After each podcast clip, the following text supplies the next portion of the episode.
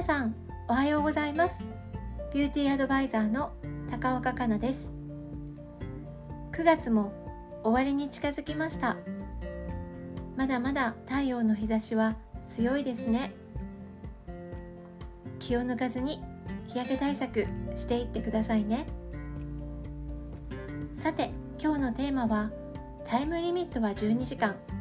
うっかり日焼けをなかったことにする方法というテーマでお届けいたします。子供さんと公園に行った時散歩に行った時日焼け止めを塗っていないことに気づいて焦った経験ありませんか？毎日忙しい皆様は日焼け止めを塗り忘れることも多いと思います。そんな時は早めの対処を行うとその日焼けをなかったことにできる可能性があります。なぜ日焼けをなかったことにできるのか解説します。日焼けした後のシミができるまでのメカニズムを見ていきましょう。メラニンは紫外線やさまざまな刺激から細胞を守るために産生されます。紫外線の影響で過剰に作られたメラニンはケラチノサイトに滞留すると色素が沈着しシミになります。メラニンが生成されるまでの時間には個人差はありますが紫外線を浴びてから6時間から12時間ほどかかってその後72時間約3日間程度までメラニンは生成が続きます。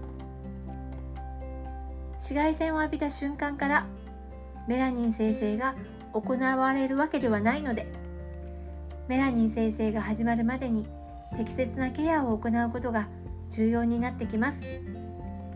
それでは適切な対処とはどのようなものか解説します。まず一番初めにやることは冷やしましょう。まず熱を持った肌を冷やす必要があります。日焼けは軽いやけどを起こした状態と同じです。炎症を起こしているのでまずは冷やしてほてりを沈め炎症の進行を止めましょう。肌を冷やす時は冷タオルや保冷剤などを使ってしっかりと冷やしましょう。しっかりと冷やしたら次に行うのは十分に水分を与えることです。日焼けをすると角層から水分が失われて肌が乾燥してしまいます。赤みやほてりが落ち着いた後は化粧水で肌にたっぷり水分を補給しましょう。おすすめは美白の有効成分の入ったシートマスクを行うことです。日焼け後はすぐに冷蔵庫で冷やしたシートマスクを使うとさらにいいでしょう。美白の有効成分には様々ありますがメラニンの生成を抑えてシミそばかすを防ぐ効果があります。また美容保湿成分がたっぷりと入っているものもいいですね。シートマスクは肌にのせておくだけで角層にしっかりと水分を補給することができます次に行うのは潤いを保持するため油分も与えましょう。与えた水分はそのままにしておくと蒸発してしまいます。その与えた水分を保持するため油分を補います。先に与えた水分と油分がバランスよく混ざり合い皮脂膜のように肌を保護してくれます。まず乳液をなじませ次に保湿クリームまで重ねます。メラニンの生成には6時間から12時間ほどかかりますので日焼け後の6時間から12時間以内にこの1から3までのケアを行いましょう。さらに1回目の対処を行った後はメラニンの生成が続く72時間は2と3のケアを続けます。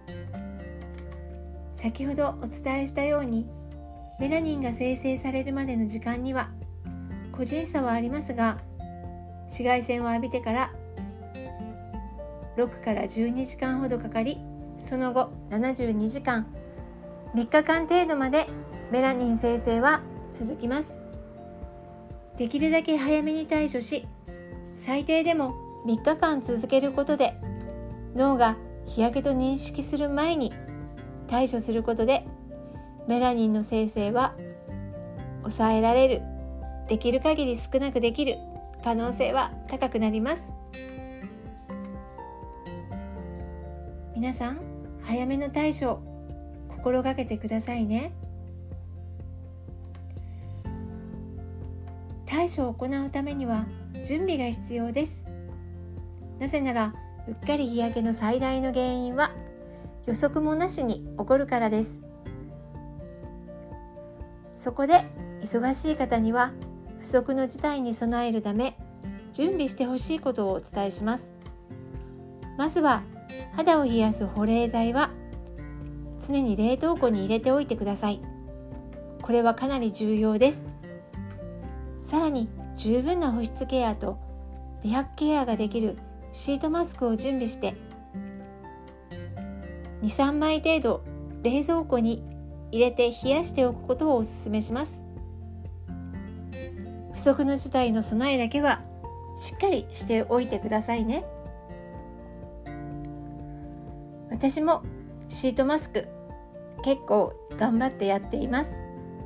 紫外線を浴びたなって思う時は日焼けをしてなくてもその夜は行うようにしています。皆さんと一緒にうっかり日焼けしてもなかったことにする方法でできる限りシミケア頑張っていきたいと思います。本日も最後までお聴きいただきありがとうございました。きれいレシピはビューティーアドバイザーの高岡香奈が綺麗になるためのヒントをお届けしています。